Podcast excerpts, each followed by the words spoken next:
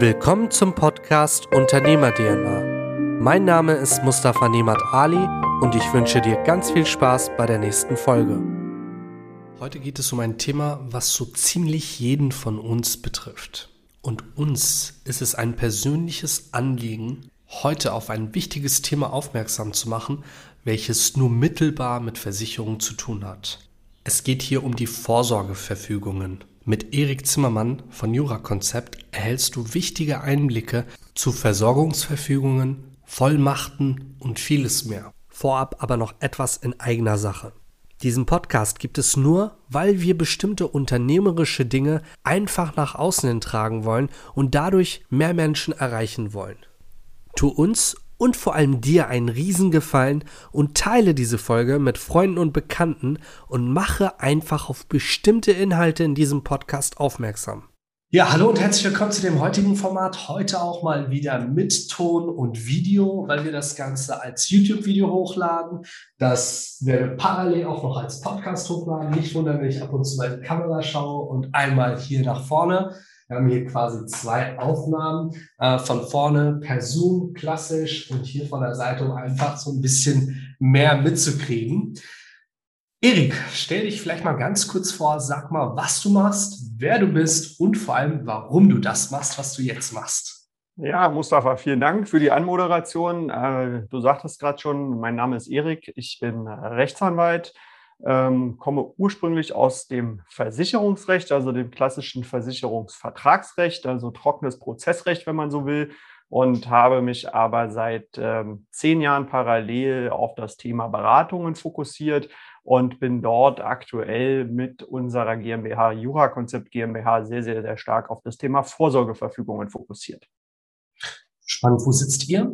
In Potsdam, sind aber bundesweit tätig. Also wir ich komme gerade aus Nürnberg. Gestern, vorgestern war ich gerade in Nürnberg und ähm, ja, wir sind also viel unterwegs. Unser Sitz ist allerdings im schönen Potsdam, direkt am Wasser. Sieht man jetzt gerade leider nicht, aber es ist es auch bei dem Wetter gerade nicht so wirklich wert, aber es ist schön bei uns. Sehr gut. Ansonsten ganz klare Empfehlung, wenn du nicht in Potsdam warst, ab nach Potsdam und mal bei Jura-Konzept schauen, vorbeischauen, wenn es vor allem die Situation wieder zulässt. Ähm, Erik, wie bist du überhaupt zu Jura gekommen? War das ein Thema, was dich als Kind schon berührt hat oder bist du da einfach reingewachsen? Ehrlicherweise überhaupt nicht. Also ich wollte eigentlich immer Pilot werden. Und äh, hat jetzt mit Jura überhaupt gar nichts zu tun. Warum Pilot? Ähm, ja, Nummer eins ist es natürlich cool oder es war früher cool. Aktuell sieht die Situation ja leider ein bisschen anders aus. Ähm, mein Vater war Pilot und insofern war das eigentlich immer mein Traumberuf. Ähm, und äh, ja, warum bin ich dann Jurist geworden? Also in Anführungszeichen, wenn mein Vater das jetzt sehen würde, dann würde er sich wieder schlecht fühlen, aber muss er nicht. Also er war, er war schuld daran, ja, weil mein Vater sagte zu mir, also äh, Pilot kannst du machen, aber dann studier bitte was Vernünftiges. Und ähm, das war eigentlich ursprünglich auch der Plan. Dann habe ich aber leider, äh, ich war in Mathe in der Schule immer relativ gut habe dann im Abitur aber voll daneben gelangt, habe im Abitur in Mathe ganz überraschend eine 4 Minus geschrieben und war dann so satt von irgendwelchen Mathe-Geschichten, dass ich gesagt habe, ich muss jetzt irgendwas machen, was mit Mathe gar nichts zu tun hat. Und äh, ja, dann blieb am Ende tatsächlich nur noch Jura übrig, ja, weil heute sage ich immer ein bisschen spaßenshalber, also das ist, glaube ich, das einzige Studium, für das man überhaupt gar keine Vorkenntnisse braucht. Und äh, ja, meine Mutter sagte seinerzeit zu mir, reden konntest du schon immer viel, also mach doch Jura, das passt. Und äh, ja, so war es dann. Also dann habe ich Jura studiert und bin dann, wie man so schön sagt, so drauf hängen geblieben. Ähm, und äh, bin also äh, tatsächlich heute meinem Vater unheimlich dankbar für diesen Tipp, weil, wie wir alle wissen, sind die Zeiten in der Luftfahrtbranche im Moment sehr, sehr herausfordernd. Und ähm, ich bin jetzt 41 Jahre alt. Ich glaube, ich hätte jetzt gerade in der Fliegerei so einen, so einen Punkt erreicht, an dem ich auch schon ganz gutes Geld verdient hätte. Und ähm, ja, dann steht man äh, vor dem vermeintlichen Nichts. Also es kann natürlich gut gehen, aber muss es nicht. Und insofern bin ich tatsächlich heute sehr, sehr froh, dass ich den anderen Weg eingeschlagen habe. Ja, klar. Also, also äh, ganz kurz, ohne dass ich dir ins Wort falle, aber also nicht der klassische Juristenweg. Ja, also aus meiner Familie, da gibt's keine Juristen, also noch nicht mal mein Opa oder so. Das äh, bin also sozusagen der allererste in der ganzen Familie damit. Ja, spannend. Dann hast du auf jeden Fall schon mal die Messlatte ziemlich hoch angesetzt. Schaut gerne mal auf die Seite von Jura Konzept vorbei. Coole, smarte Geschichte. Wir haben uns auch digital kennengelernt. Also Die äh, Damen und Herren sind da wirklich schon aktiv, was das ganze Thema angeht. Und ich glaube, die aktuelle Situation hat nochmal ganz genau gezeigt, dass es unheimlich wichtig ist, weg von dieser klassischen analogen Welt zu gehen, ähm, auch in digitale Prozesse reinzuwachsen. Da bist du ja relativ aktiv mit deiner Kanzlei.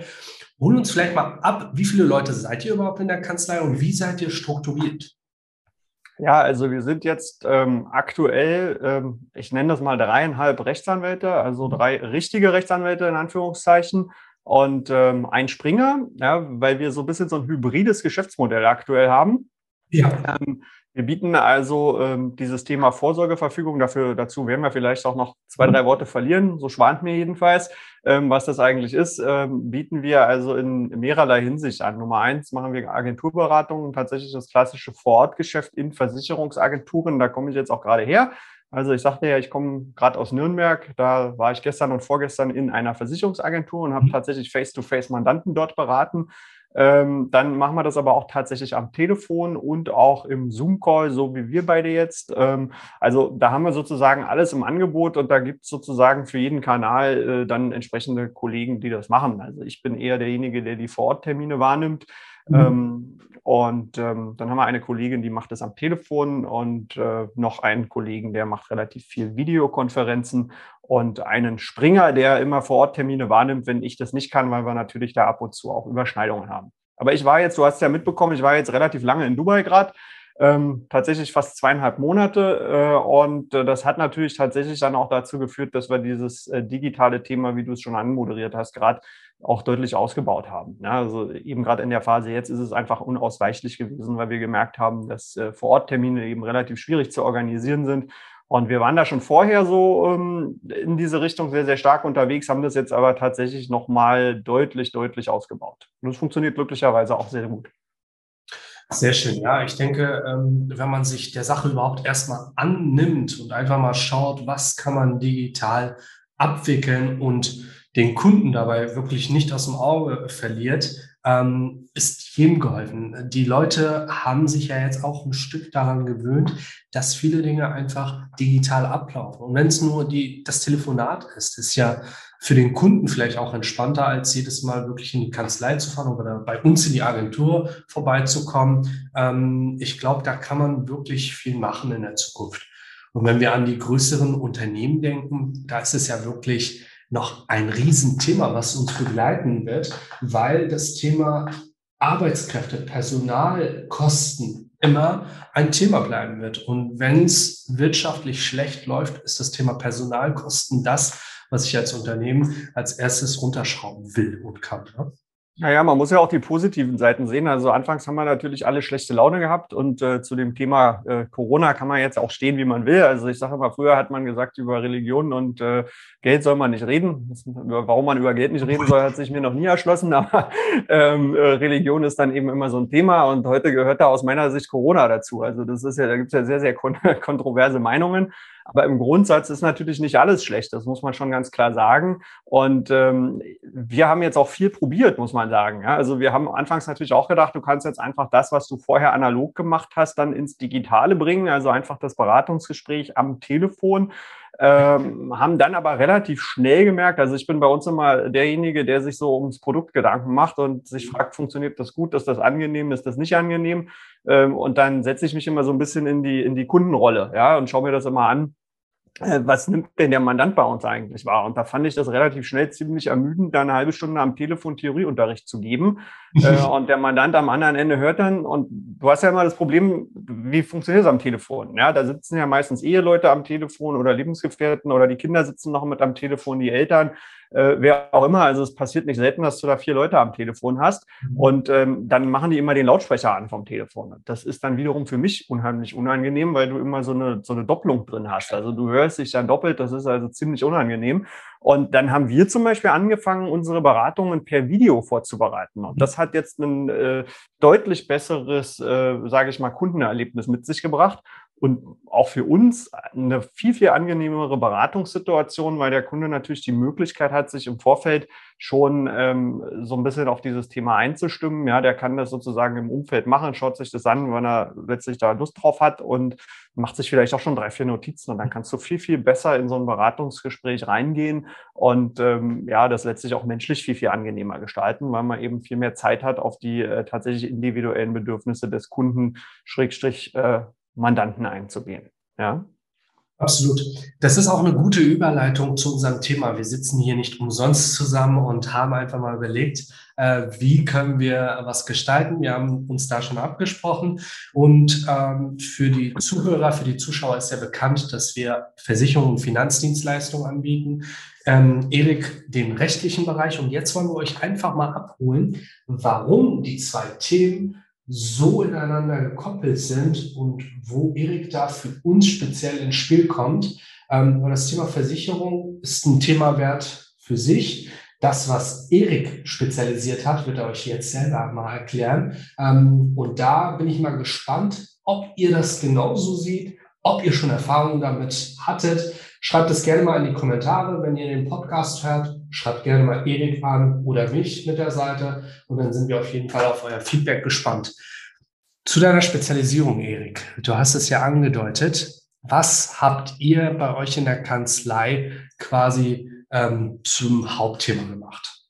Ja, also ich habe es vorhin schon mal kurz angesprochen. Wir beschäftigen uns ähm, hauptsächlich oder zum Großteil mit dem Thema Vorsorgeverfügungen.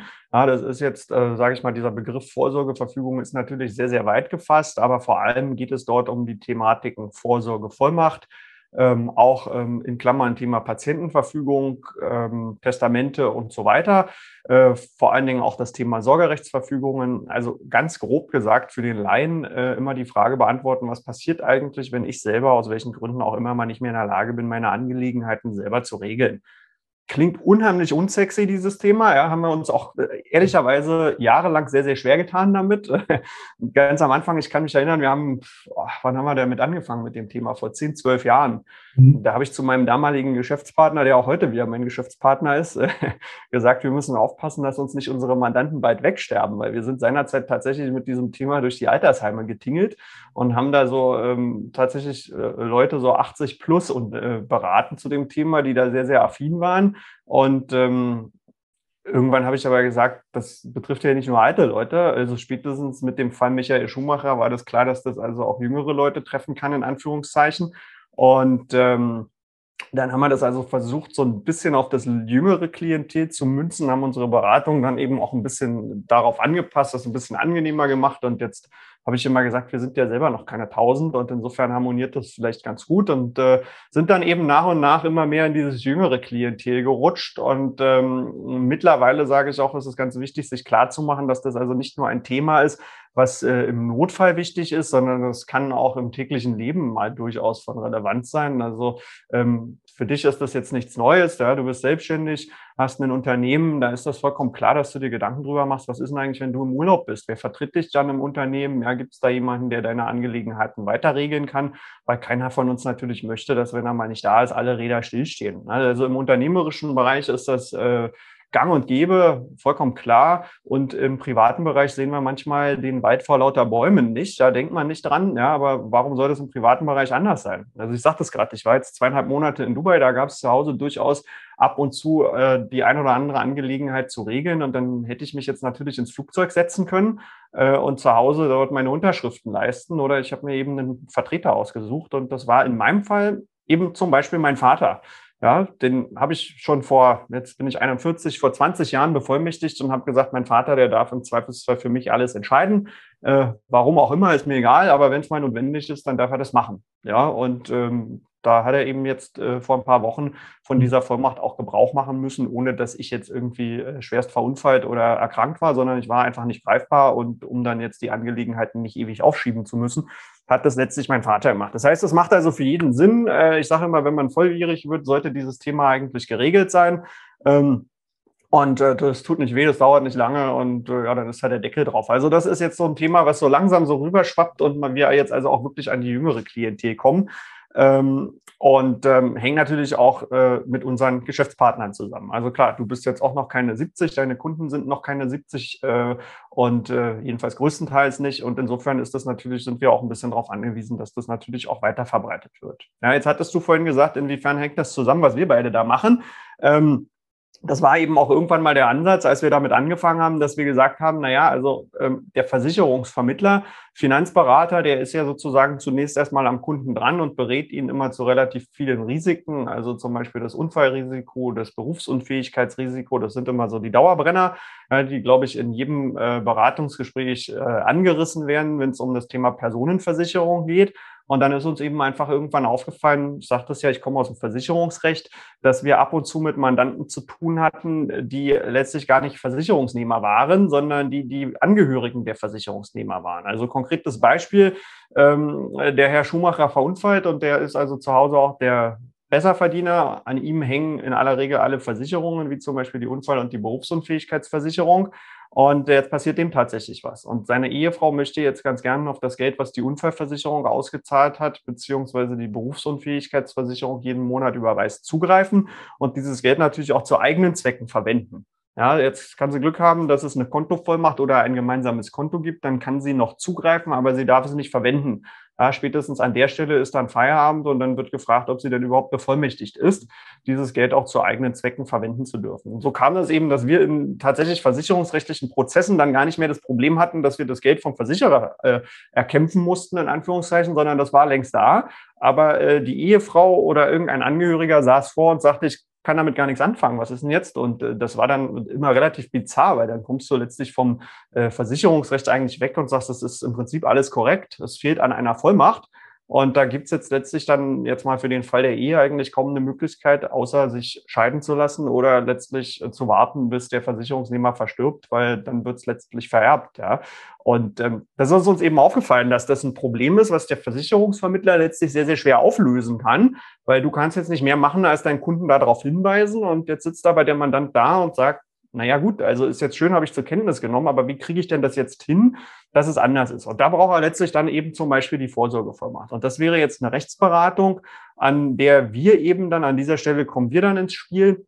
Und so greifen wir wunderschön zusammen, ja, dass ich also immer sage, diese Unfallversicherung und die Berufsunfähigkeitsversicherung, um jetzt nur mal zwei Beispiele zu haben, die sorgen letztlich dafür, dass deine Angehörigen ähm, den Lebensstandard aufrechterhalten können, wenn dir was passiert. Ja, aber ohne Vollmacht dürfen sie es nicht. Ja, also das ist quasi können ohne dürfen. Das ist ziemlich doof. Ja, äh, insofern muss auch das dürfen dazu. Ja, und das würden wir dann bringen. Ja, dass wir sozusagen die Vorsorgevollmacht machen und dann haben wir eben das Können über die Versicherung. Ja, da ist also letztlich dann äh, was im Säckle, was auch ausgegeben werden kann und die Vollmacht führt dazu, dass es auch ausgegeben werden darf, um das mal so ganz einfach zu sagen. Also ich habe da immer so einen Spruch. Ich sage immer Versicherung ohne Vollmacht ist Können ohne Dürfen und Vollmacht ohne Versicherung ist Dürfen ohne Können. Das ist auch doof. Ja, also sollte beides zusammenkommen, optimalerweise. Spannender Titel übrigens. Vielleicht nehmen wir den für unseren Podcast oder für unser YouTube-Video. ähm, ja, das sind nämlich zwei sehr wichtige Themen, die Erik hier angeschnitten hat. Also wirklich gar nicht das Thema geistige Brandstiftung. Stell dir vor, wenn du berufsunfähig bist oder einen Unfall erleidest und nicht mehr kannst. Klar, das sind Szenarien, wo es dann umso wichtiger ist aber auch so Alltagssituationen, wo du dann einfach vielleicht nicht da bist und extra noch zurückfliegen müsstest in dem Beispiel, wo du dann einfach im Vorfeld das Ganze sauber abklären kannst. Und eins wissen wir, glaube ich, alle ähm, hier in Deutschland, Bürokratieland, da muss alles sauber festgehalten werden. Ähm, der eine oder andere hat da sicherlich schon Erfahrungen gesammelt. Und die Frage, die man sich dann einfach stellen muss, wie kann man das professionell in professionelle Hände geben und hat mit dem Thema erstmal nichts zu tun. Wir haben ja jetzt eure Beratung ja in Anspruch genommen und haben auch für uns geschaut, also für meine Partnerin und mich, was ist zu beachten, ähm, was ist wichtig und so wie du gesagt hast, das ganze Thema ist ja recht unkompliziert. Vielleicht holst du uns mal ab, wenn so ein äh, Mandant bei euch beraten wird, wie läuft das ab? Ja, also in aller Regel ist es ja so, dass der Mandant, wenn er jetzt zu uns kommt, also wir haben das, ähm, sagen wir mal, vergleichsweise, es kommt natürlich hin und wieder mal vor, also da ruft auch jeden Tag mal jemand an, der eigeninitiativ auf uns zukommt, aber in aller Regel arbeiten wir ja mit Multiplikatoren zusammen, wie mit dir zum Beispiel. Und insofern sind unsere Mandanten in aller Regel schon mal so ein bisschen vorinformiert. Ja, also die sind jedenfalls schon mal auf dieses Thema hingewiesen worden. Das halte ich übrigens auch mal jetzt fernab von dem, was wir gerade besprechen, im Versicherungsvertrieb für extrem wichtig, wenn man eine seriöse Beratung bietet, dass man eben auch darauf hinweist, ja, weil eben häufig gerade beim Thema Berufsunfähigkeit oder Unfallversicherung dass jetzt dem Versicherungsnehmer nicht nur darauf ankommt, sich selber abzusichern, sondern häufig ist ein ganz großer Motivator, eben die Familie abzusichern. Also ist es also bei mir zum Beispiel, ich habe da relativ hohe Summen abgesichert weil ich bei uns zu Hause mehr oder weniger der Alleinverdiener bin und natürlich weiß, dass wenn ich ausfalle, dann ist das für meine Familie im Zweifelsfall existenziell bedrohlich. Das heißt, äh, mir ist sehr, sehr stark daran gelegen, dass meine Familie abgesichert ist für den Fall, dass mir mal was passiert. Da sage ich immer, dann sollen die sich jedenfalls über Geld keine Sorgen machen müssen weil sie haben dann sowieso schon genug andere Sorgen. Ja, also das ist ein kleiner Seitenschwenk. Äh, ich sage auch immer, die Unfallversicherung oder die Berufsunfähigkeitsversicherung, die sollte man auch immer lieber etwas höher ansetzen, weil ähm, diese Aussage, ja, wenn du mal berufsunfähig bist, brauchst du ja auch weniger Geld, die teile ich also nicht. Also ich glaube immer, es ist genau andersrum.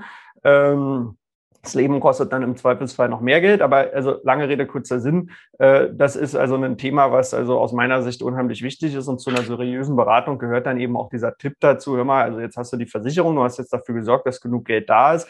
Aber bitte denk auch dran, dass du im Zweifelsfall deiner Frau entsprechende Vollmacht erteilen musst, dass sie für dich alles machen kann. Oder umgedreht kann ja auch der Mann sein, der letztlich derjenige ist, der davon profitiert. Ähm, das ist also ganz, ganz wichtig. Diese Informationen haben unsere Mandanten also in aller Regel, wenn sie zu uns kommen. Ja, und dann ganz praktisch läuft es so, wir äh, bekommen einen Mandantenkontakt, äh, wir rufen den an, machen mit dem einen Termin aus, bereiten den, wie gesagt, über ein Video vor, was er von uns vorab zugesandt kriegt. Das dauert ungefähr so eine halbe Stunde, das schaut er sich dann an. Und ähm, dann ist in aller Regel so circa eine Woche später dann ein Beratungstermin, also entweder ein Agenturtermin, das hängt immer so ein bisschen von den Wünschen unserer Multiplikatoren ab, oder ansonsten eben Zoom oder Telefon, je nachdem, wie der Mandant da technisch auch aufgestellt ist. Und äh, dieses Gespräch dauert dann so ungefähr eine halbe Stunde. Da gehen wir dann auf alle persönlichen Dinge des Mandanten ein, weil natürlich jetzt äh, die Familiensituation schon eine große Rolle spielt und wir in aller Regel dann auch viele andere Sachen gleich noch mitbesprechen. Also mit diesem Thema Vorsorgevollmacht und Patientenverfügung hängt natürlich dann auch häufig das Thema Erbfolge. Wenn du minderjährige Kinder hast, eben auch die Frage zusammen, wer kümmert sich um die Kinder, wenn mir mal was ist. Ja, und das ist dann so ein gesamter Themenkomplex, den wir dann insgesamt dort besprechen. Ähm, wie gesagt, eine halbe Stunde dauert das ungefähr. Da wird also die Situation des Mandanten erfragt und dann gibt es von uns so ein paar Vorschläge, was also jetzt sinnvolle Regelungen wären. Und ähm, der Mandant sucht sich dann eben das aus, was für ihn am besten passt. Also ich sage zu meinen Mandanten immer, das ist ein bisschen wie beim Fliesenleger. Ja, äh, da ist es ja jetzt auch nicht so, dass der Fliesenleger dir erstmal drei Stunden erklärt, wie man Fliesen an die Wand klebt. Mhm. Also worauf wir uns jetzt anders als viele andere Kollegen äh, nicht stürzen, ist dem Mandanten da drei Stunden beizubringen, was man alles in so eine Vollmacht reinzuschreiben hat das ist letztlich der handwerkliche Part, den wir ja abnehmen können. Also wir besprechen nur das, was für den Mandanten auch wirklich wichtig ist. Das heißt also Fragen, wen wir der bevollmächtigen, unter welchen Bedingungen soll derjenige tätig werden dürfen und so weiter und so fort. Ja, also das ist für den Mandanten relativ leichte Kost. Ähm, und den kompletten handwerklichen Part, den nehmen wir also letztlich ab. Also wie gesagt, ich habe diesen Fliesenleger-Vergleich immer. Da sage ich, optimalerweise kommt der Fliesenleger vorbei, der erfragt, welche Wand gefliest werden soll oder welcher Boden in welchem Zimmer im Haus. Das muss er natürlich vom Kunden wissen. Ja, und optimalerweise hat er dann noch irgendwie fünf, sechs Fliesenmuster dabei und sagt, komm, du musst jetzt auch nicht in den Baumarkt gehen und dir da selber Fliesen kaufen, sondern die fünf, die sind wirklich gut. Da kannst du dich auch drauf verlassen. Dafür lege ich meine Hand ins Feuer. Dann sucht der Mandant sich eine davon aus, sagt, die will ich haben und dann sagt der Fliesenleger, alles klar, das mache ich jetzt und äh, ich melde mich wieder, wenn ich fertig bin. Und so funktioniert das bei uns auch. Ja? Sehr, sehr schöner Vergleich. Wir werden euch auf jeden Fall in den Show Notes, beziehungsweise wenn du das Video schaust, in den ähm, Notizen unter dem Video mal einen Link verlinken. Da kannst du einfach mal raufklicken und dir im Allgemeinen mal anschauen, wobei es bei diesen Themen ankommt. Eine sehr smarte Lösung. Hinterlass gerne mal ein Feedback, ob das so schön präsentiert ist, ob das klar ist. Würde uns auf jeden Fall mal interessieren, ob das auch so ankommt. Und dann kannst du dich einfach mal mit dem Thema halb warm machen. Wenn du dann sagst, okay, das ist das Thema, wo ich mich mit beschäftigen sollte, und unserer Meinung nach sollte das jeder tun, egal welche Altersgruppe. Du sollst natürlich schon volljährig sein. Und im Best Case hast du natürlich die Rechtsschutzversicherung bei uns, weil dann hast du kostentechnisch auch weniger Bauchschmerzen, wenn nicht sogar gar keine Bauchschmerzen. Dazu vielleicht dann im persönlichen Gespräch mehr. Du hattest es ähm, kurz angedeutet zum Thema Absicherung, ähm, dass du da relativ gut versichert bist. Du bist ja jetzt rechtlich in dem Thema auch gut unterwegs. Wie ist dann ein Anwalt äh, oder wie sollte ein Anwalt bestmöglich versichert sein, Erik? Na gut, da unterscheiden wir Anwälte uns jetzt nicht groß von, von allen anderen Menschen auf diesem Planeten. Ähm, es ist nur so, das muss man ehrlicherweise sagen, das wirst du auch wissen, dass wir Anwälte natürlich äh, den großen Vorteil haben, dass wir überall bevorzugt werden. Also wir kriegen natürlich unheimlich günstig Versicherungstarife. Ja, also ich habe einen guten Freund, der ist gerade ein Landschaftsbauer. Ähm, der lebt jetzt nicht gefährlicher als ich, ja, weil der macht jetzt also im Prinzip auch nur Büroarbeit und steht nicht mehr auf der Baustelle, aber der ist natürlich immer neidisch, wenn der sieht, was ich für Versicherungstarife zu welchen Prämien bekomme. Ja, das muss man ehrlich sagen, da ist die Welt ein bisschen unfair. Ähm, und äh, ja, ich sage immer, ich bin gegen alles und jeden versichert. Also ich habe es ja vorhin schon gesagt, mein Vater, der äh, war Pilot und äh, der Pilot sollte, sagt man immer, wenn er ein guter Pilot ist, äh, dann sollte er seine guten fliegerischen Fähigkeiten nie brauchen, weil er immer so vorplant, dass es darauf gar nicht ankommt. Und äh, insofern bin ich also sehr sicherheitsorientiert erzogen worden. Ja, also ich bin also tatsächlich als Kind auch immer sehr ungern auf äh, Klettergerüsten rumgetont, weil ich immer abgewegt habe, habe immer gesagt, macht das überhaupt Sinn? Äh, wie viel Spaß macht mir das? Und wenn ich runterfalle, was heißt das dann für mich? Und bin dann schon als kleiner Junge immer zum Ergebnis gekommen, dass sich das nicht so richtig lohnt. Ja? ähm, und so sieht halt auch meine Versicherungssituation aus. Also ich frage mich anders als viele, als glaube ich viele Menschen. Also wenn es jetzt nur solche Versicherungsnehmer gäbe wie mich, da werdet ihr, glaube ich, alle glücklich. Ähm, weil ich frage mich immer eins, ich, als allererstes frage ich mich immer, äh, welches Risiko habe ich da vor Augen? Ja, dann, äh, also nehmen wir mal zum Beispiel das Unfallrisiko. Ja, dann stelle ich mir die zweite Frage, kann ich mir es leisten, dieses Risiko, wenn es dann irgendwann eintritt, aus eigenem Vermögen zu übernehmen? Also wenn ich jetzt zum Beispiel zum Ergebnis käme, oder nehmen wir mal den Berufsunfähigkeitsfall, der ist vielleicht ein bisschen klassischer, ich würde tatsächlich berufsunfähig werden, dann muss ich ja nur durchrechnen, was verdiene ich heute, wie viel davon braucht meine Familie tatsächlich jeden Monat, um sozusagen den Lebensstandard einigermaßen zu halten. Dann komme ich auf eine Summe X und dann muss ich das hochrechnen. Und das habe ich halt irgendwann mal gemacht und bin zu dem Ergebnis gekommen, dass ich also irgendein Vermögen von mindestens 2,5 Millionen Euro mir irgendwo hinlegen müsste, um dieses Berufsunfähigkeitsrisiko tatsächlich adäquat aus eigenem Vermögen dann letztlich übernehmen zu können, wenn es denn einträte. Ja, da musste ich jetzt nicht lange überlegen, die habe ich nicht, die 2,5 Millionen Euro. und äh, selbst wenn ich sie hätte, wäre ich, glaube ich, nicht willens, sie einfach irgendwo auf die Seite zu legen und für dieses Risiko quasi vorzureservieren, wenn man so will. Und ähm, insofern war das also keine Option, war relativ schnell klar, äh, kann ich mir nicht leisten. Und dann kommt die zweite Frage, was kostet mich eine Versicherung? Also kann ich das absichern? Äh, wenn ja, was kostet das? Und dann kommt wieder genau die gleiche Frage, kann ich mir das leisten? Und wenn ich dann zu dem Ergebnis komme, ja, das kann ich mir leisten, äh, dann ist die Entscheidung auch durch. Also dann wird die Versicherung abgeschlossen. Ja, dann stelle ich mir gar nicht die Frage, möchte ich sie mir leisten, sondern das ist einfach nur eine Frage, kann ich sie mir leisten oder nicht? Und wenn ja, dann wird das gemacht. Und so mache ich das halt mit jeder Versicherung. Ähm, und ähm, Jedenfalls in den Fällen, wo das Risiko nicht äh, vollkommen außerhalb jeglicher Lebenswahrscheinlichkeit liegt. Und deswegen habe ich tatsächlich alles. Also ich bin tatsächlich berufsunfähigkeitsversichert. Ich bin äh, relativ komfortabel unfallversichert. Ich habe ein ziemlich komfortables Krankentagegeld, was aus meiner Sicht auch immer extrem wichtig ist, um äh, das psychische Gleichgewicht beizubehalten als Selbstständiger. Weil äh, wir kennen es alle, ja. Man schleppt sich dann doch noch zur Arbeit, obwohl es einem schon komplett miserabel geht. Und wenn man nicht gut drauf ist, dann laufen auch die Geschäfte nicht. Das ist jetzt also gerade bei dir im Vertrieb so. Du musst selber gut drauf sein, sonst funktioniert gar nichts mehr. Und ähm, insofern halte ich auch immer nichts davon, wenn Krankentagegelder immer erst dann irgendwie ab dem 43. Tag bei Selbstständigen kommen, weil 43 Tage oder 42 Tage, die musst du erstmal selber durchhalten. Also das sagt sich immer so leicht, ja, ja, das kriege ich zur Not auch selber hin, aber das ist dann im Zweifelsfall schon echt schwierig, ja. Und ich will ja nicht jedes Mal wenn ich irgendwo mal äh, eine schwierige Erkältung habe oder so, dann äh, sagen, ich muss jetzt immer bis ans Ende meiner finanziellen Leistungsfähigkeit gehen. Ja, also das ist für mich tatsächlich extrem wichtig. Krankentagegeld, Berufsunfähigkeitsversicherung, Unfallversicherung. Ähm, und ich habe dann tatsächlich auch noch meine Betriebskosten abgesichert, ja, also sozusagen als flankierendes Produkt äh, zu meiner Krankentagegeldversicherung, die ich eben für meine privaten Kosten habe. ist Es natürlich so, dass es schon sinnvoll ist, sich auch Gedanken zu machen, wer zahlt hier die Gehälter weiter, die Leasinggebühren, Miete und so weiter. Ähm, habe ich auch abgesichert. Ja? Also ich habe da tatsächlich äh, wenn man so will, alles. Und das würde ich auch jedem Kollegen so empfehlen. Und nicht nur jedem Kollegen, sondern ich würde es im Prinzip jedem so empfehlen. Ja, also das ist so eine komplette Geschichte ist ja letztlich manchmal auch ein bisschen eine Glaubensfrage. Also ich habe natürlich auch Freunde, ähm, äh, die haben mich dann immer so abends auf der Party unterhältst du dich dann manchmal so darüber und dann heißt es immer, ja, Versicherung ist da als Betrug und so, die zahlen ja eh nicht und so, wenn es dann irgendwann mal sein soll.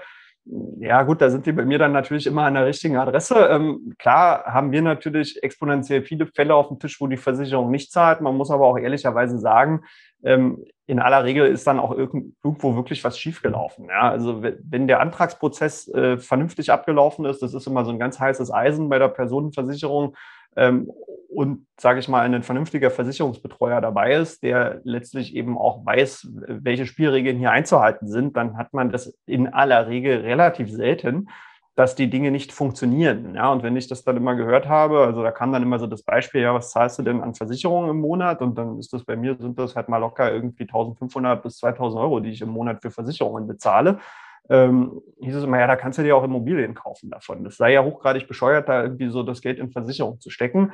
Und das ist jetzt wirklich so ein bisschen eine Glaubensfrage. Also ich sage dann immer, das klingt vielleicht nicht besonders sexy, äh, Versicherungen zu bezahlen, aber ich habe ja vorhin gesagt, wenn ich mir das mal ausrechne, wie viel Liquidität müsste ich denn vorhalten, um im Zweifelsfall das selber abbilden zu können, wären das jetzt 2,5 Millionen Euro. Und wenn ich sagen würde, ich habe 2,5 Millionen Euro auf der Seite liegen, um diese Risiken letztlich abbilden zu können, dann wird ja auch keiner sagen, das sei unsexy. Aber die 2,5 Millionen, die muss ich mir ja erstmal irgendwo ansparen. Das geht nicht von heute auf morgen. Und die muss ich dann auch reservieren dafür. Und das finde ich nun wieder ziemlich unsexy. Also im Vergleich zu 2,5 Millionen Euro Kapital da einfach abstellen für den Risikofall, finde ich jetzt irgendwie 1500 Euro Versicherungsprämie im Monat jetzt nicht so schlimm. Ne? Ähm, ja, die Frage ist halt immer, wie lange brauche ich das? Ich meine, klar, wenn ich dann irgendwann trotzdem die 2,5 Millionen da habe, dann kann ich mir natürlich Gedanken machen, ob ich jetzt eben die Berufsunfähigkeitsversicherung mal dann abschaffe schaffe. Mhm. Aber äh, solange das eben nicht der Fall ist, äh, bin ich tatsächlich ein großer Versicherungsfreund.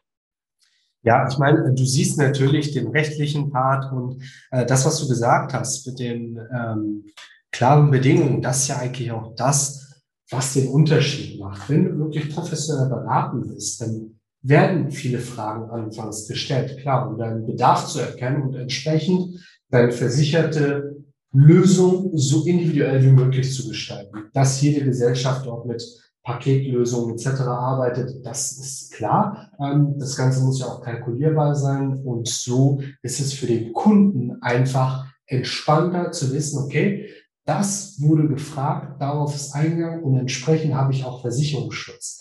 Dieser Vergleich, was zahlst du für deine Versicherung? Du bezahlst für deine Versicherung mehr als ich, dann ist deine Versicherung automatisch schlechter ist halt ähm, ja ziemlich absurd. Ähm, da muss man immer ganz genau reinschauen. Wir machen auch nie einen Vergleich auf Preisebene, das wäre einfach fatal. Und Leute, die das machen, die machen es einfach unprofessionell, muss man ganz klar sagen. Du musst immer in die Bedingungen reinschauen. Das fängt schon bei der Autoversicherung an. Da kannst du nicht mit dem Beitrag anfangen. Du musst dir anschauen, ist es Vollkasko, Teilkasko versichert? Wie sieht es mit der Selbstbeteiligung aus? Über was für ein Fahrzeug reden wir hier überhaupt? Also ein hochkomplexes Thema. Von daher, da wirklich, klar, personenbedingt ist es immer abhängig, ob du eher risikoscheu bist oder nicht aber professionell beraten lassen, Zeit nehmen für das Thema und wirklich auch immer up-to-date bleiben. So wie bei den Vorsorgevollmachten, Patientenverfügungen, da ändert sich ja auch immer was. Ähm, auch da muss man nachjustieren das ist, glaube ich, bei jedem Thema. Ähm, zu der Aktualisierung, wie läuft das bei euch ab? Seid ihr da jährlich mit den Mandanten im Gespräch oder wie macht ihr das? Äh, ganz kurz, also ganz kurz würde ich die mal gleich zurückstellen, die Frage. Ich mhm. habe noch jetzt, äh, liegt es mir auf der Zunge, wo du das sagst. Also ich werde so häufig gefragt, was sagst du denn als Versicherungsrechtler, worauf habe ich denn zu achten, wenn ich Versicherungen abschließe? Ja, ähm, dass ich da jetzt nicht über den Leisten gezogen werde und so weiter. Und dann eben auch dieses Preisargument, was ja relativ häufig kommt. Da sage ich dann meinen Freunden und Mandanten auch immer, na, also auf den Preis achte ich zum Beispiel ehrlicherweise überhaupt nicht. Ähm, sondern ich habe da so eine Devise. Also bei mir ist es eher, sage ich mal, ja, ähm, Loyalität, wenn man so will. Aber aus Laiensicht macht das durchaus, äh, durchaus Sinn, wenn man keine Ahnung von Versicherungen hat. Und das ist bei den allermeisten Leinen der Fall. Ähm, wirklich alles bei einem Vermittler zu haben. Ja, weil wenn ich dann alles bei einer Person bündle, dann wird diese Person schon ganz automatisch ein Interesse daran haben, nicht vernünftig zu beraten. Also eine ganz große Katastrophe ist das immer, wenn Mandanten zu uns kommen und es hat irgendwo was nicht funktioniert. Und ich frage dann immer, bei wem haben sie denn die Versicherung abgeschlossen? Und dann mhm. gucke ich da immer so in Fragezeichen. Ja, die schauen mich dann immer an und ja, weiß ich gar nicht. Der war irgendwie vor fünf Jahren mal da, bei dem habe ich auch nur diese eine Versicherung.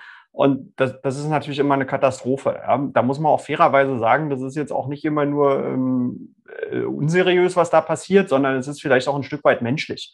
Ich will mhm. das jetzt nicht verteidigen. Also selbst wenn man nur eine Haftpflichtversicherung verkauft, dann hat man natürlich normalerweise vernünftig zu beraten. Aber wir sind alles Menschen äh, und das muss man natürlich in dieses Thema irgendwo so ein bisschen mit einfließen lassen. Und beim Versicherungsvermittler ist ja immer so ein bisschen das Thema, dass der Kunde immer denkt oder irgendwo den Anspruch hat, der sei vollkommen kostenlos. Ja, und das ist irgendwo so ein bisschen immer keinem allen Übels. Deswegen gibt es natürlich eine ganze Menge schwarze Schafe, die da irgendwie auf Teufel komm raus versuchen, irgendwas an den Mann zu bekommen. Aber ähm, ich sage auch immer, such dir einfach eine vernünftige Agentur, die eben vielleicht auch schon eine Weile existiert. Das mag jetzt irgendwie schade sein für ganz viele neue Kollegen, ja, aber es ging mir als Rechtsanwalt auch nicht anders. Also es fällt uns heute eben auch viel, viel einfacher zu überzeugen als am Anfang.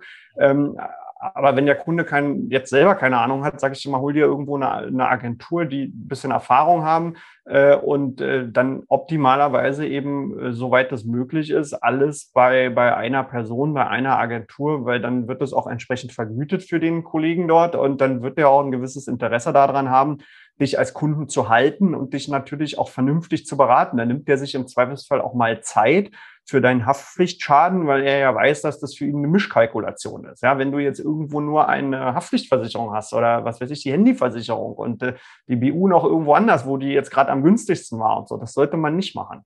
Ja, und ähm, das ist jetzt so als Anwalt eigentlich so der, der wertvollste Tipp, der sich also über die Jahre so rauskristallisiert hat, weil äh, in aller Regel die Dinge dann schiefgehen, wenn der Kunde zum Vermittler überhaupt gar keinen Kontakt hat, weil genau so ist dann die Beratung auch häufig gelaufen. Ja, deswegen ist es halt wichtig, dass man auch in Kontakt bleibt. Also für mich ist es immer ein großes Qualitätsmerkmal eines guten Versicherungsvermittlers, dass der mit seinen Kunden in Kontakt bleibt. Also nicht irgendwie abschließt und jetzt wartet der, bis der Kunde irgendwann mal in, was weiß ich, fünf Jahren sich von selber wieder meldet, sondern dass man einfach irgendwie so diesen Dialog hält, was jetzt nicht heißt, dass man jeden Tag zwei Stunden telefonieren muss, aber irgendwie über gewisse äh, Kontaktmöglichkeiten eben, was weiß ich, ein, zweimal im Jahr oder so doch mal beim Kunden abfragt, hat sich da was geändert, ja, weil der Kunde kommt eben häufig selber nicht auf die Idee.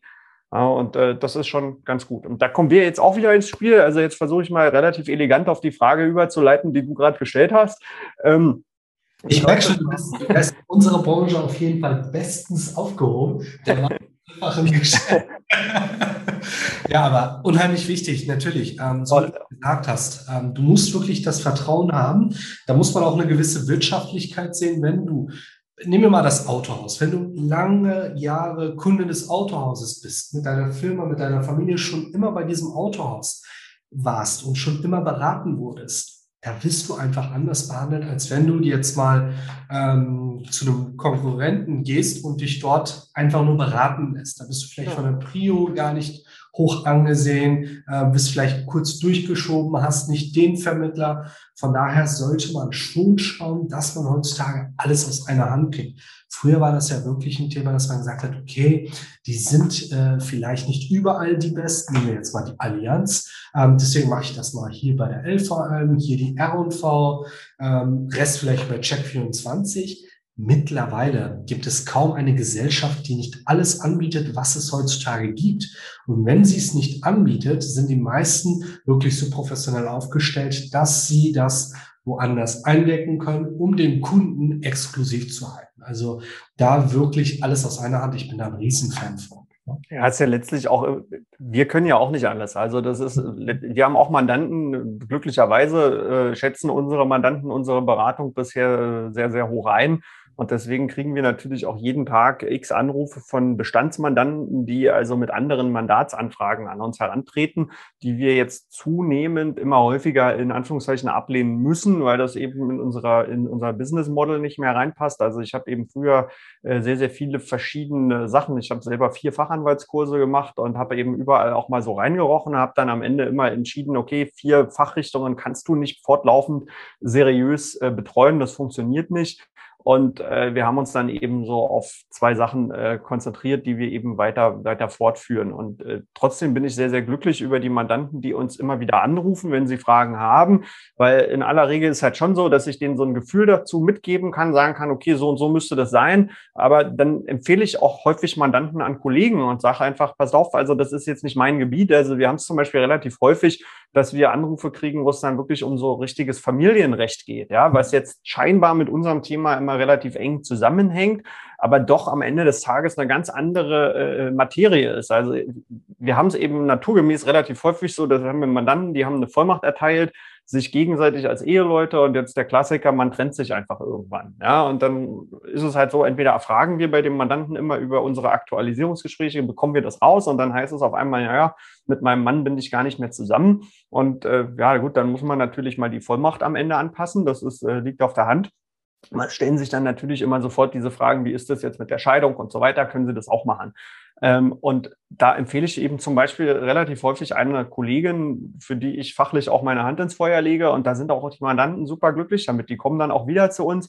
Das äh, tut überhaupt gar keinen Abbruch. Also da immer so dieses, um Gottes Willen, ich darf das jetzt nicht verraten, dass ich jetzt nicht alles kann. Das macht eigentlich immer nur der, der in seinem Fachgebiet nicht sattelfest und äh, selbstbewusst ist.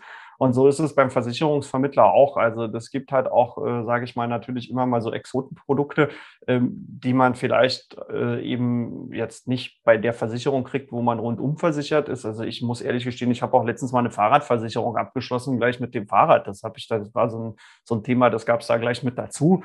Und ähm, ja, dann habe ich auch aus taktischen Gründen ehrlicherweise auch gesagt, dann schließe ich die mal da ab, weil man hatte mir dummerweise jetzt im Sommer, hat mir der Fahrradgott sehr, sehr übel mitgespielt und mir sind also hier bei uns in Potsdam utopisch viele Fahrräder geklaut worden, dass ich selber schon gedacht habe, um Gottes Willen, also da komme ich jetzt langsam in Argumentationszwang mit, mit meiner Versicherung. Das glauben die mir doch nie und nimmer, dass die Fahrräder hier in so kurzem Abstand gestohlen worden sind.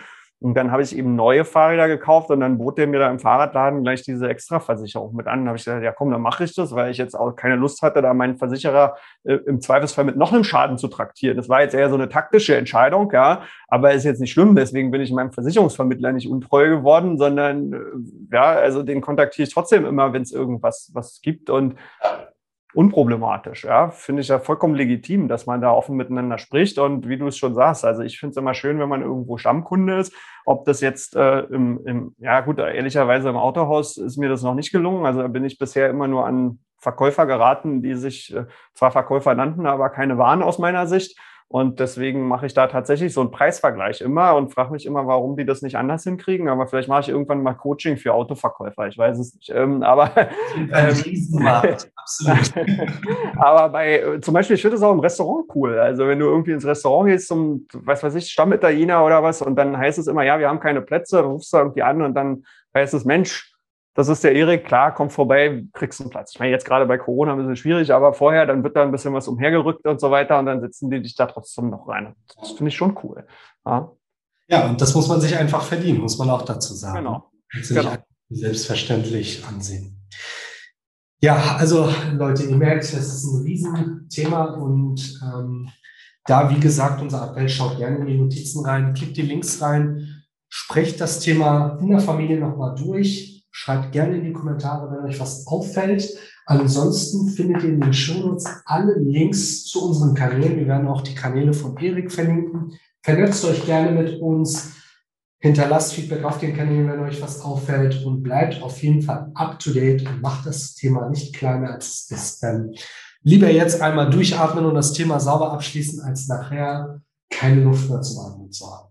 Das also das war ja bei dir, wenn ich dir jetzt ganz kurz, ganz kurz direkt ins Wort fallen darf, war das ja bei dir auch so. Äh, du, du hast das Thema ja vermeintlich auch schon geregelt gehabt. Ja, also wir haben uns ja eigentlich, also sag mal so ein bisschen, ich habe bei dir so klassisch Klinken geputzt eigentlich. Ja, so sind wir ja zusammengekommen. Also ich bin mir dann auch manchmal nicht zu schade, einfach mal irgendwo anzurufen und zu sagen, hier, wie sieht's denn aus? Ähm, du bist ja relativ aktiv, äh, könnten wir da nicht auch mal was zusammen machen? Und ähm, ich glaube, das sollte man sich auch immer bewahren. Also egal wie erfolgreich man irgendwo ist, sollte man sich das so äh, beibehalten. Ja, also vorhin bin ich von zu Hause hergefahren, bin ich an, auf der Straße, stand so ein Auto an der Seite, stand dran irgendwie Insektenschutz nach Maß oder so. Da habe ich da einfach mal angehalten, habe an der Tür geklingelt, habe gesagt, ist der Kerl hier gerade und baut Insektengitter ein, weil wir werden gerade zu Hause von äh, Mücken ganz übel gepiesackt. Da war der auch da, hat der sich total gefreut, dass ich da geklingelt habe, habe mir die Karte gegeben lassen, tut nicht weh. Ja, also das ist schon irgendwie So, glaube ich, finde ich das immer ganz angenehm, wenn man das so macht. Aber wir sind ja, wie gesagt, auch eher auf geschäftlicher Ebene zusammengekommen. Und dann hast du zu mir gesagt, ja, das habe ich alles schon geregelt. Und dann habe ich ja gesagt, das ist ja nicht schlimm. Ja? Ähm, das zeigt ja, dass du äh, quasi dafür auch schon ein Bewusstsein hast. Lass uns das doch mal angucken. Und dann haben wir das angeguckt und hatten ja dann doch irgendwie zwei ziemlich große Aha-Effekte, dass da äh, was äh, eigentlich ganz anders geregelt war, als du das wolltest, vermeintlich. Ja? Ähm, und dann haben wir es eben glatt gezogen. Also das schadet auch nicht, wenn man das schon hat, da einfach mal reinzugucken und dann überprüft man das und dann gibt es eben Fälle, wo man sagt, wunderbar, kann so bleiben, dann tat es jetzt halt auch nicht weh. Und ähm, wenn es dann eben nicht so wunderbar ist, dann zieht man es eben glatt. Ja? Also das macht durchaus Sinn, sich mit dem Thema ganz generell mal kurz auseinanderzusetzen. Sehr spannender Punkt. Also es muss ja nicht wirklich äh, bedeuten, dass es dann kein Thema mehr ist, wenn du es nicht mehr hast. Und auch, wie du gesagt hast, wenn es dann später einfach nur die Bestätigung ist, hey, das, was du gemacht hast, war gut, wie du es gemacht hast, dann hast du auch nochmal einen sauberen Haken dran und kannst das Thema dann ad acta legen. Genau. Genau. Ist übrigens auch beim Thema Testament immer ganz häufig. Also ich habe relativ häufig in meinen Beratungen Mandanten, die sagen, ich brauche ein Testament. Und dann, das finde ich immer lustig. Ja, da frage ich dann immer, warum brauchen Sie denn ein Testament? Und das kann mir eigentlich so gut wie nie einer beantworten. Ja, ähm, dann sagen die immer, ja, ich dachte, sowas braucht man. Und äh, das ist ja mitnichten der Fall. Also ganz, ganz häufig brauchen die Leute kein Testament. Ich sage immer, dann lassen wir uns doch mal anschauen, was passieren würde, wenn sie kein Testament hätten und morgen sterben würden. Dann erkläre ich meinen Mandanten das immer dann habe ich, also, sage ich mal, kann, kann man wirklich sagen, in 50 Prozent der Fälle sagen die, ist doch wunderbar. Dann sage ich, ja, ist doch schön, dann haben wir doch auch was gelernt jetzt. Dann haben wir einen Haken dran und das war ja nicht umsonst. Also die sind dann um keinesfalls, keinesfalls umsonst gekommen, sondern die haben einfach einen Haken dran, haben diese mentale Schublade geschlossen, sage ich immer, ja, und sagen, okay, da brauche ich mich jetzt auch äh, im Prinzip erstmal nicht weiter drum kümmern. Ich sage dann immer, wenn dies und jenes passiert, dann müssen wir es wieder rausholen, das Thema. Aber solange das nicht passiert, Wunderbar. So, und dann wissen die Bescheid. Und das ist ja auch was wert, wenn man eine gewisse Sache einfach aus dem Kopf raus hat. Also das ist eben gerade bei diesem Thema so, das schleppen so viele Menschen so mit sich. Die sagen immer, ja, ich habe das gehört, ich muss das irgendwann mal machen, aber ich habe da keine Lust drauf. Ich meine, klar, jeder geht natürlich lieber am Wochenende ins Autohaus, bestellt sich ein neues Auto oder äh, bucht eine Reise oder was auch immer. Das macht natürlich mehr Spaß, wenn ich sowas angehe. Ja, ähm, aber das, was wir hier vor der Nase haben, das tut halt gar nicht weh und bei uns macht das in, der Tat auch Spaß. Also man kann sich mit uns auch ganz gut unterhalten. Das kann ich bestätigen, das stimmt. Und sonst wären wir jetzt hier nicht zusammengekommen, denke ich. Erik, mein Lieber, vielen Dank für die Information. Ich bin gespannt auf die gemeinsamen Punkte, die wir in Zukunft noch begleiten werden zu dem Thema. Ein umfangreiches Thema und lass uns da auf jeden Fall im Kontakt bleiben. Ich freue mich drauf. Vielen Dank dir. Bis dann, ciao. Ciao, ciao, mach's gut. Wenn dir der Podcast gefallen hat, vernetz dich auf Instagram und Facebook mit mir, folg mir auf Spotify und lass mir gerne eine 5-Sterne-Bewertung auf iTunes da, damit noch mehr Leute diesen Podcast hören.